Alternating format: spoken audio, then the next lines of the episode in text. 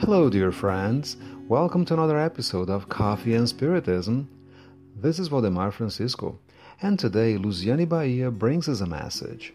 She starts by saying that our existence presents natural challenges we have to tackle. Although they are necessary so that we can overcome our weaknesses, many times they are seen as big obstacles. Everything in life demands constant effort, that is, work to make progress. Intellectual and moral maturity are gained when you have dedication to surmount any problem that causes difficulties in ascending spiritually. That's God's large scale educational and love project. By creating us, God propels us to achieve our own happiness, and we can achieve it by learning about ourselves. God is the great conductor of life, and nothing comes about in our lives by chance.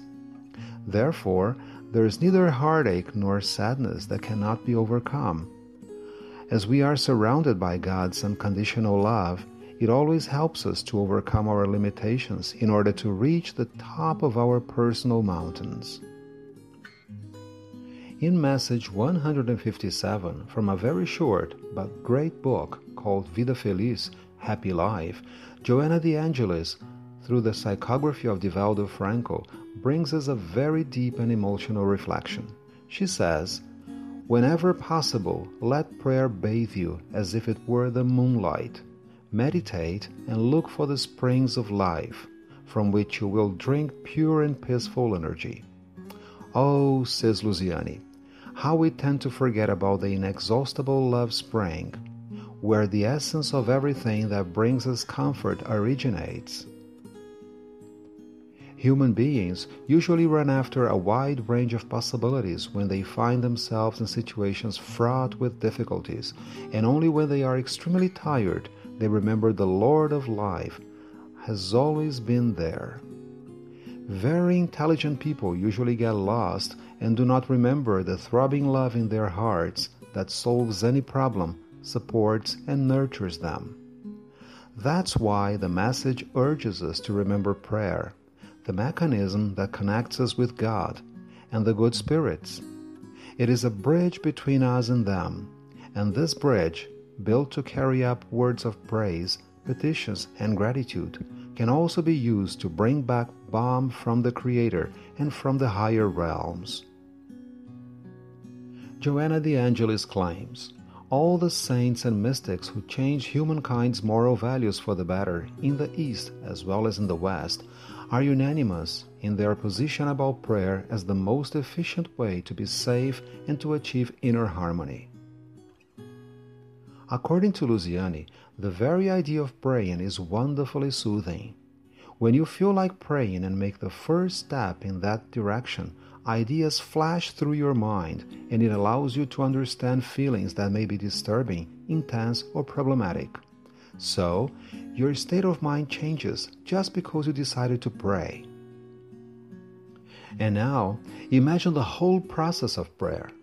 Imagine its effect Besides changing your state of mind, you can also send your praise to God, to Jesus, to the superior spirits, and recognize how magnanimous they are. Trust in the power of their intercession in your life and be grateful for all the gifts you receive every day, besides all the blessings this conversation brings into your life.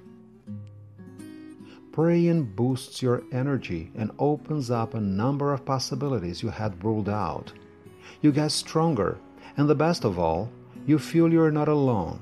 You feel you have a loving, merciful, and kind parent in heaven. You can also feel that whatever you're going through is momentary and will be over soon. In this message, Joanna reminds us of what Jesus did when he was praying. She says that he stayed with the disciples and the people, but dedicated moments to talk to God in prayer and praised these sublime conversations.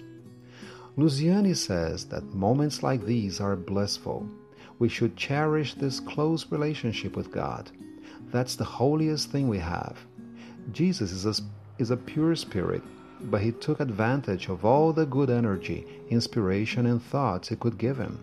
He showed us that even after reaching the highest degree in the spiritual evolution, everybody needs God. And as He is the way, God is truth and life. Therefore, abandon the confusion you're in and take the road that leads to the oasis of prayer so that you can recover and dive into its peaceful water, says Joanna. No matter what you're going through, pray. If the burden is too heavy, pray. If your strength ebbs away, pray. Prayer will show you the way out of the inner labyrinth, guiding you and showing where you must walk, showing you how beautiful life is. And when you are successful, pray. When you are happy, pray. Prayer will make these experiences unique. God's mercy will come to your mind because even though you are not perfect, the Creator bestows blessings upon you so that you can feel happy and honored to live on this planet. Let's pray. Let's pray all the time, praising the Lord, asking for what we need, and expressing gratitude. Peace and love to you all, my friends, and until the next episode of Coffee and Spiritism.